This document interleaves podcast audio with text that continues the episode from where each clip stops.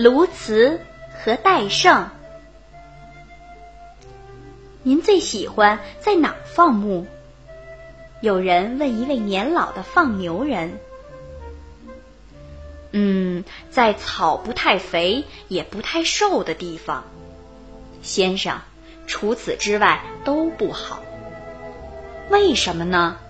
那位先生又问。你听见那边牧场传来的低沉的叫声吗？牧人回答：“那是鸬鹚在叫，他曾经是个牧人。戴胜也一样。我给你讲个故事吧。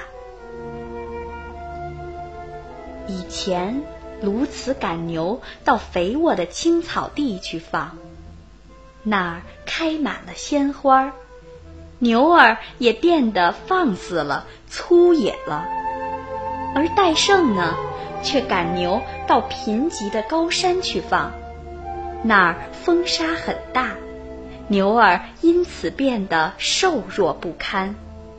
到了晚上该回家了，鸬鹚没去把牛儿集合到一起，他们一个个胆大包天，从他身边逃开了。鸬鹚喊：“花牛回来！”可是没用，他们不听他的。戴胜呢，却不能赶他的牛儿上路，因为他们太瘦弱无力了。起来，起来，起来！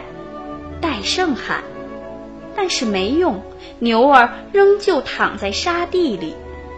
做事没有尺度，就会这个样子。直到今天，他们虽然不再放牧，鸬鹚还是在喊：“花牛回来！”